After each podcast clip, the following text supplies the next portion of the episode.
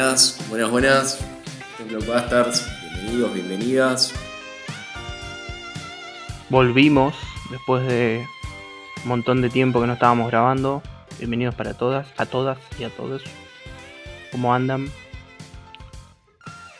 Tuvimos una pausa, pero, pero nada, se arregló el tema contrato, pusieron la que había que poner y, y acá estamos. Yo no vi nada todavía, así que estoy acá. Después te giro. Después te giro unos verdes. No hay drama. Bueno, como, como vieron ahí en el nombre de, del episodio y como ojalá si nos siguen en Instagram habrán visto, eh, volvimos en octubre, el mes del terror, con una gran, gran película de John Carpenter. Pero primero, lo primero, eh, ¿qué viste esta semana, Luisito Wagner? Estuve viendo bastante poco cine este último tiempo, pero bueno, estoy con The Office, la serie me hace reír muchísimo, ya lo, Muy ya lo buena. hablamos en el chat. Sí, sí. Y volví a ver una gran, gran peli argentina que es apenas un delincuente, una peli Bien. del año 49, muy entretenida y realmente me interesó, la había visto y me interesó la, la capacidad de retratar a Buenos Aires en estos años eh, con muchos planos muy, ver- muy vertiginosos, una, una fotografía que me encantó y, y te hacía sentir la, la vorágine de, la, de una ciudad cosmopolita en su época. Y, y nada, eh, muy apurada, muy, muy interesante esa peli. Es una peli vieja, está en YouTube, que es lo mejor. Casi todas, hay muchas buenas películas argentinas en YouTube con gran, gran calidad. Así que se las recomiendo. Es una peli corta, es una peli bastante entretenida. Y es una peli interesante para ver, ver la época. Genial, genial. No, la conozco, te soy sincero, no la conozco. Tengo, tengo poco cine argentino encima todavía. Em, pero bueno, de mi parte, la última que vi fue eh, El Castillo Vagabundo, que te comenté un poco por ahí, por el chat, que, que nunca había visto. Va, vi solamente el viaje de Chihiro de Estudio Ghibli. Eh, me gusta mucho desde que lo vi en una, en una reunión, en una reunión, en una mm, entrevista a Lucrecia Martel, eh, el, el tema de alejarse de la trama central, eh, que es algo que, que uno no está acostumbrado y que está bueno eh, alejarse de, del objetivo o de, de lo que quiere el protagonista o los protagonistas. Eh, y hay mucho en el cine de, de Miyazaki eh, sobre cosas cotidianas. Muy lindo, muy lindo como lo narra, muy lindas imágenes, muy linda la animación.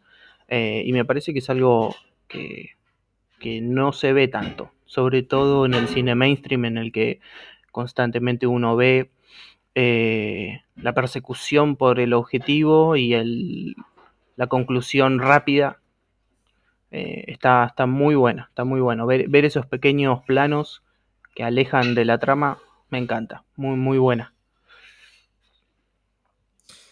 Personalmente miré muy poca animación en mi vida y nada, en mi adolescencia y, y ahora menos, eh, así que no puedo hablar mucho de animación, pero nada, la, la voy a tener en cuenta para, para las próximas veces. Bien. Bueno, em, seguimos, seguimos. Em, ¿qué te parece ir arrancando un poquito con la peli? Perfecto, me parece perfecto. Bueno, la peli que vamos, de la que vamos a hablar hoy, como ya dijimos, es En la boca del miedo. Es una peli del año 1994, dirigida por Carpenter. Y como nos gusta hacer en este canal, vamos a hablar un poco del contexto en el cual sale la película. Y es un contexto bastante frenético, pasaron muchas cosas en este año, eh, en un mundo que se estaba perfilando, reperfilando después de, la Guerra Fría. eh, donde, Argentina sufre un atentado, el atentado de la AMIA, que, nada, pone en pánico a, toda la Argentina, viendo como, como un edificio es volado en el medio de la capital.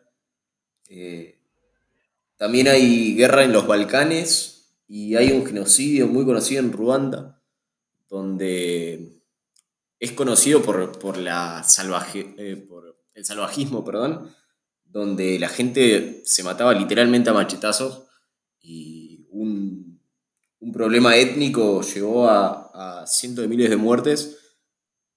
Otra cosa que pasó es, bueno, sale, yo, a mí me gusta mucho el hip hop, salieron dos discazos. Eh, salió Ilmatic de Nas, de un joven Nas que salía de, de, Queens, y también Ready to Die de, de Biggie. Es el año donde muere Kurt Cobain y salen tres peliculones, peliculones perdón, que a mí me fascinan. Los sospechosos de siempre, de Brian, de Brian Singer, Leon the Professional y de Jack Redemption. Nada, muy buenas pelis. Y más o menos ese es el, el panorama donde se lanza esta película. Bien, también me parece que hay que, que, marcar que va muy de la mano con la película, que es una época en la que hay mucho auge de, del cine basado en, en historias de, de Stephen King. Me parece que hay muchas películas durante los años 90, muchas historias, muchos libros, muchas miniseries de, del terror de Stephen King o del estilo. Me parece que va muy de la mano con esta película que viene a hablar directamente de forma interna con, eh, con, con este cine, con estas tramas. Sí, es, está relacionado con una de las lecturas que podemos ver de, de, la peli, de la cual va a hablar Ramiro en un tiempito. Pero antes de meternos de pleno en la peli, vamos a hablar un poquito de, de la clase B. Eh, bueno, la clase B en su origen era un film de, complemento, un film corto y muy barato, eh, que servía para, para enlazar películas en, en, las funciones largas. Y nada, es, es característico los, los, rodajes muy baratos, donde se usan eh, escenarios y vestuarios de, de los films clase A, de los films más caros. Y en palabras de Fareta, eh, el film clase B es tanto un género como también otro mensaje el que quiere dar y lleva el concepto del cine más allá. Eh, tiene muchos lazos con la literatura fantástica de Hoffman, de Poe, de Shelley con Frankenstein y, y muchas otras críticas a la sociedad. Eh, recordemos que, que, estos tres autores literarios tienen mucha crítica con, por ejemplo, la ciencia, los límites del hombre, etc. Eh, y lleva a la pantalla temas esotéricos, ritos, eh, ritos iniciáticos, y dan mucho lugar a lo, a lo trascendente, eh, que es algo que, que, le resulta muy interesante al cine de terror, algo que aborda mucho, diría siempre, y hay en todas las películas de, terror, clase B, hay una cierta cosmovisión y crítica a la, a la sociedad capitalista y, y occidental, ¿no? Eh, sobre todo es, es bastante claro en el terror ver quién es el malo. Y, y nada, es, es, un gran género para comenzar a entender el concepto de cine y la crítica en, en segundo plano, en, en, segunda, en segundo nivel, digamos. Sí, y aparte eh, es algo en lo que, en lo que trabaja mucho Carpenter, porque si vemos La Cosa, si vemos eh, They Live, son películas que, que, están constantemente criticando de manera, eh, bueno, La Cosa es un poquito más eh, sutil, pero They Live eh, es una película que, que, señala directamente bien subrayado la, la crítica y en la boca del miedo eh, se ve muy bien eso, se ve muy bien. Sí, completamente. Es, es un género muy político. En realidad todo el cine es político, pero es, es algo quizás un poco más evidente y que critica al mundo WASP, al mundo yankee. eh, muchas de, de las cosas, digamos, al establishment y, y nada, a, a todos los blancos anglosajones, eh, protestantes, por eso WASP, eh, su, su cosmovisión y su forma de vida, algo que se ve desde el inicio del cine, según Fareta, y que, que el terror lo lleva aún más allá. Sí, sí, sí, totalmente. Em, en cuanto a, me parece, para, para avanzar, la, la primer lectura y la más, em, ¿cómo se puede decir? La más clara em, es la crítica a la cultura de, de masas. hace énfasis, como dije al principio, eh, en cierto tipo de historias y en cierta mercancía eh, constantemente en venta y, y- el consumo y la demanda de, por ejemplo, eh, historias muy taquilleras, libros muy taquilleros, que sabemos que antes de que salgan ya tienen contrato para traducción de distintos idiomas y para, para plasmarla en película. Eh, hoy en día es algo que se ve mucho. eh, el cine mainstream está constantemente adaptando eh, novelas eh, o cortometrajes eh, que, saben llevar muy bien a la pantalla, que son consumidos y olvidados al momento. Y en este caso esta película habla mucho de eso, habla de, cómo entrarle al público, de cómo llegarle, em, de que si no leen pueden ver la película. y bueno, más, más que algo que venda más que nada en el mundo es em, saber que si lo lees te pasa algo, si lo lees cambias, en este caso si lo lees te vuelves loco, si a vos te dicen no veas esta película porque te puede llegar a pasar algo, lo que más querés hacer es ver esa película. Entonces es una, una estrategia de, de marketing, de vender, que me parece que en la película está subrayado constantemente.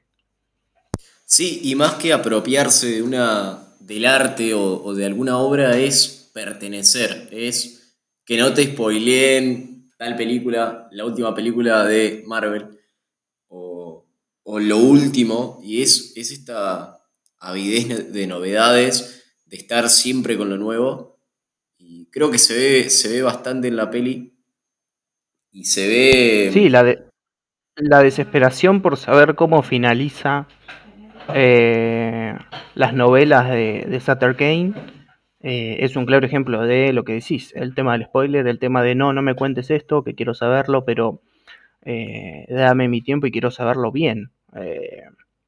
Él desaparece en un momento clave, que sabe que cuanto más larga sea la, la desaparición, más gente va a estar intrigada sobre el tema. Y bueno, es algo, es algo que se ve en cualquier momento. Es una película que con ese tema eh, se mantiene muy vigente. La, la acompañante de Kane en el viaje, eh, cuando se presenta ante Kane, no habla de. Perdón, de. de Trent, perdón. eh, no habla de Kane en cuanto a su obra, sino dice. Sutter Kane vendió tantos millones de libros y está. habla de números, pero no habla de arte. Y me parece que, que un poco la crítica, al menos esta visión, va mucho por ahí. Eh, desde la editorial importa cuánto vende y no la calidad. Y si puede sacar 20 libros más Sutter Kane, mejor. Y nada, creo que, que en ese sentido se puede ver una, una clara lectura, pero también se contrasta con otra. Sí, sí, ni hablar, ni hablar. Eh, me parece fundamental entender eh, una idea eh, que viene de la mano con el tema del cine de clase B, con el cine de terror, que es el tema de, un género en específico. Eh, las grandes industrias constantemente están investigando, averiguando cuál es el género que funciona, cuál es el género que vende. En ese momento era el terror, hoy no sé si lo sigue siendo. hoy voy más por el lado del cine de, superhéroes, eh, todo ese universo, no nuevo, porque está desde hace un montón de tiempo, pero es un universo que vende un montón, que tiene 10 millones de películas, eh, que todo el mundo está esperando la nueva que está por salir. Entonces me parece fundamental entender esto de que eh, el cine, por más de que haya cierto romanticismo por parte del autor o, no sé cómo explicarlo, que hay no hay que olvidar que es una mercancía, porque está bajo las manos de una industria. Entonces, eh, esta idea de, del vender constantemente sin importar qué es lo que se vende, porque en la película, no recuerdo el nombre del jefe de la editorial, pero él mismo dice, yo no leo esa porquería, yo no leo eso, no me interesa. Eh, lo único que importa es vender, nada más. Algo que hablábamos con Ramiro era, era otra lectura totalmente contrapuesta, quizás un poco más arraigado en eh, el concepto del cine de Fareta y, una autoconciencia de, este autor, de este director, perdón, eh, donde vemos que Trent es un ciudadano, un ciudadano WASP, un ciudadano de mentalidad liberal, cientificista, eh, típico, de, típico de lo que al cine se lo pone. Eh, un, yankee en contraposición al, cine Dixie, que es eh, del sur de, los Estados Unidos. Y, nada, se nos muestra a Trent como alguien hiperracional, que, que nada, es, es muy no cree, perdón, no cree en todo esto, estas boludeces, entre comillas, para él. Y el, terror un poco hace eso, hace que miremos a esas boludeces, entre comillas, como algo que no puede pasar ni nada, y nos plantea muchos, muchas cosas con lo trascendente. Una frase que me quedó es, los locos y los cuerdos intercambian lugares, porque es, en parte la sociedad la que plantea quién está bien y quién está mal. Y, creo que se ve bastante en esta película, en, una segunda lectura que le podemos dar, eh, la autoconciencia de cómo esta película de terror habla del cine de, terror en cuanto a género, de promover algunos, eh, algunos problemas distintos, de, demostrar lo esotérico, lo trascendente, lo, de los rituales, etc. Eh, creo que el momento, el momento donde se da este giro entre creer y no creer es cuando se chocan la bicicleta, cuando están viajando, que la asistente de, Trent, va, en realidad el acompañante de Trent, lo choca y Trent no ve nada. Pero la, acompañante de, Trent empieza a creer y ahí es cuando dan el paso hacia Hobson, cuando realmente en ese viaje casi mítico, casi trascendente, pasan por el puente y llegan a, a Hobbs End. Eh, nada, y lo que. Otra de las cosas que va de acuerdo con esta lectura es que a Trent siempre se nos muestra como alguien, un típico homo economicus, que piensa siempre en plata y en, conseguir objetivos y en pensar que siempre alguien lo está cagando. Eh, eh, y siguiendo con esta visión, Kane es alguien que, como decía Ramiro, coopera con el sistema, que vende libros, eh, y que hace todo esto para criticar al sistema desde adentro, como lo ha hecho el cine. Eh, me parece que en este sentido el cine es muy interesante porque no se para desde afuera y le arroja piedras al sistema, sino que intenta criticarlo desde adentro. Y en ese sentido yo creo que una crítica interior, una crítica interna a un sistema, llega mucho más lejos que ser un outsider y que nadie le dé bola.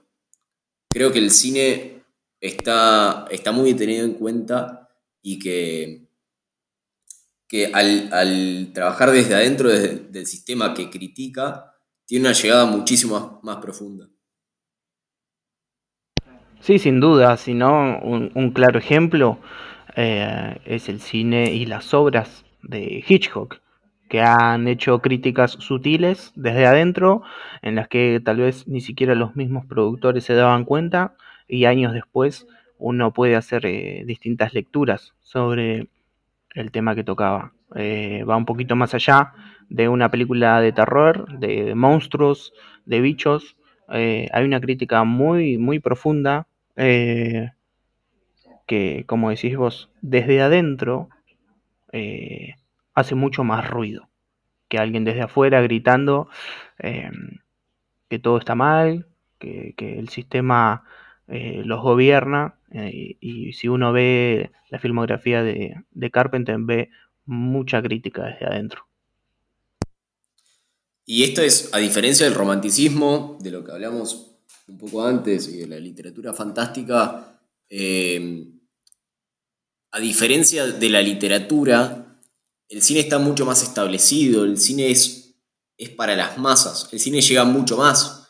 Y cuando llega mucho más, utiliza esto para criticar, pero una vez adentro. Y me parece que esta figura de adentro y afuera es interesante pensarla y, yo intento pensar que desde adentro las cosas se cambian realmente. En cambio, si somos alguien que está afuera, o sea, por ejemplo, pensemos la figura de un loco, nada, nos van a tratar como locos porque no estamos dentro de la razón, estamos por fuera. Claro, aparte algo que, relaciono con esto, eh, hay, muchos directores de cine que se la dan o, de genios o que venden por ahí cosas que, que, las venden como la mejor película de los últimos 10 años.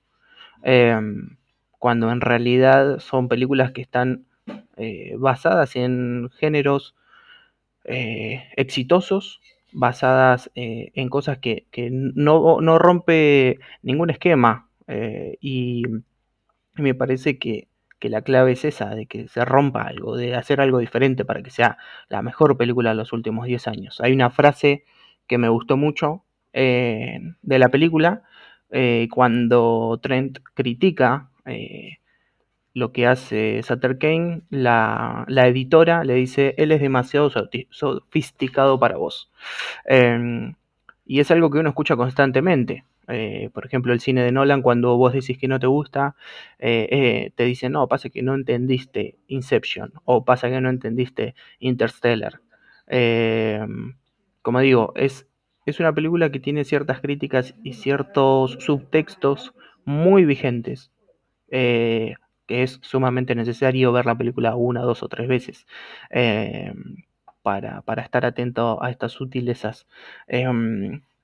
Pero me gusta mucho eso, me gusta mucho la crítica. Sí. Subtextos que además, eh, como veníamos diciendo, hasta se solapan, ¿no? Que yo la primera vez que vi la película dije, es, es una crítica a la cultura de masas. Pero después la ves otra vez y quizás no. Y es, esto es algo que me apasiona el cine y es la capacidad de, pensar por vos mismo, la capacidad de, interpretar y que de todas maneras, no sé si está bien o mal, pero, pero nada, a mí, a mí me apasiona mucho esto de, pensar una obra y decir qué me quiso decir. Eh, y el cine tiene mucha profundidad. Estas películas eh, pueden mostrar dos cosas, eh, perdón, las podemos interpretar como dos cosas totalmente opuestas y, en realidad no lo son, quizás. Eh, pero bueno. sí, sí, van, van de la mano. Eh, van, van totalmente de la mano. Eh, hay, hay, una. Hay otra idea que me gustaría nombrar. Em, que, que, eso se hace mucho. Se hace muchísimo. Eh, se hizo y se va a hacer todo el tiempo. Pero hay una idotralización. De o sea, la idea de idolatrar a un personaje conocido por la forma en la, de, en la que ve el mundo. Eh, hay uno puede buscar eh, escritores, puede buscar eh, gente que dé discursos, lo que sea. la adopción de esas ideas ciegamente es algo que critica esta película. la gente se enamora del mundo, por más terrible que sea, de Sutter Kane, y esta película me parece que toca ese tema. No sé qué tan bueno es eh, a quien admiras y es algo que también se sigue criticando y se sigue viendo hoy en día. Eh, me parecería un punto a destacar que, me gustó un montón. Sí, sí, sí, también esta idea se conecta un poco con, esta idea de pensar por vos mismo de, y de, de interpretarla como vos pienses y lo intentes, pero me parece que el, cine está bueno como, como ejercicio para pensar, ¿no? Eh, para pensar el mundo. Y, nada, me parece que es increíble lo que ha logrado el cine porque de ser tan masivo y, poder llegar a pensarlo tanto, eh, e, es, una, es un género, una forma de arte que, no pasa tan seguido. El cine clase B hoy en realidad no es cine clase B porque no está en estas eh, funciones largas, pero quizás la esencia y, la visión, la crítica, eh, yo creo que está muy bien en Jordan Peele. Creo que Get Out es una peli que tiene mucho esta crítica eh, y que nada es al azar. Eh, me parece que, tiene. que utiliza muy bien eh, el terror para dar una crítica. Una crítica que la podemos entender, no la podemos entender, la podemos interpretar de distintas maneras, pero, pero ya con, con pensar a la sociedad, frenar un poquito y pensar los problemas de la sociedad. Sí, sí, aparte de vuelta con lo mismo. es, son ideas que están contadas de una manera en la que hay que prestar mucha atención y hay que volver a ver la película. Eh, esas películas eh, que ves una vez y listo, eh, que no te dejan pensando, no, no, no funcionan del todo bien. esta, bueno, las películas que nombraste, son, son films que tocan ciertas ideas de manera muy subrayada, que te entretienen, porque es lo más importante, que te entretienen, que no te aburran, que no se hacen lentas o, un bodrio, y tocan temas eh, muy, muy interesantes. Eh, son películas que hay que ver.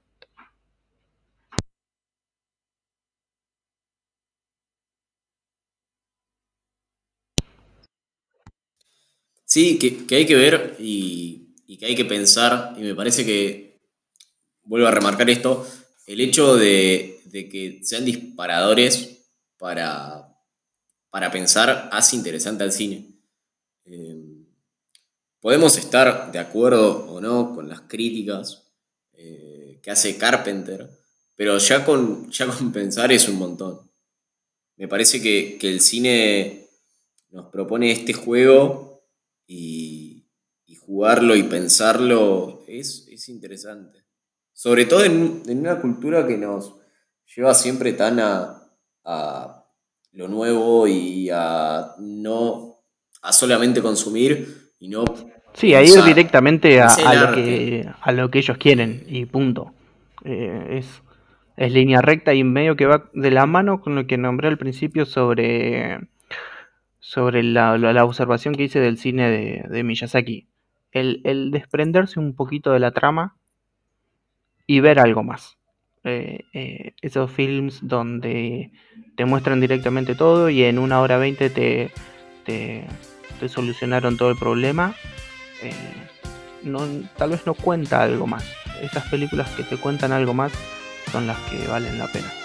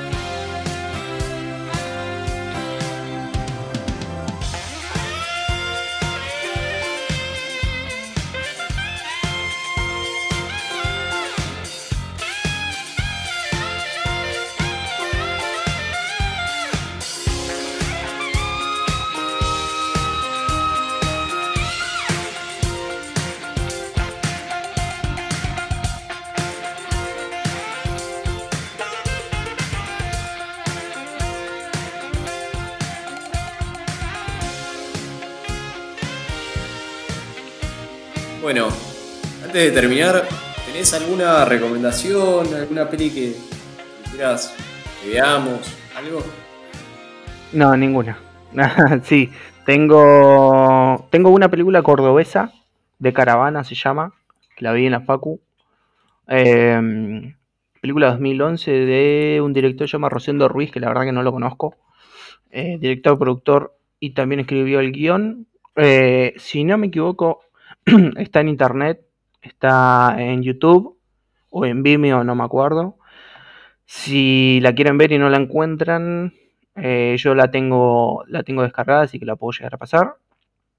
Muy buena película, muy entretenida. Em, es la historia sobre un fotógrafo que, se ha involucrado ahí en un mundo eh, medio mafioso, medio, medio turbio me encanta porque tiene.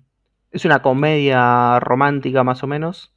Eh, que es una gran, gran película. Está muy buena, desconocida. Si no la hubiera sido por la película, por la facultad no la hubiera visto. Eh, la recomiendo de vuelta. Si no la encuentran, no duden en preguntar que, yo la tengo en la compu. ¿Vos, Luisito? Si seguimos hablando de pelis argentinas, yo ya posiblemente la hayan visto, pero voy a recomendar El Aura de Fabián Bielinski, que es el director de Nueve Reinas. Tiene dos películas. Bielinski murió hace unos años.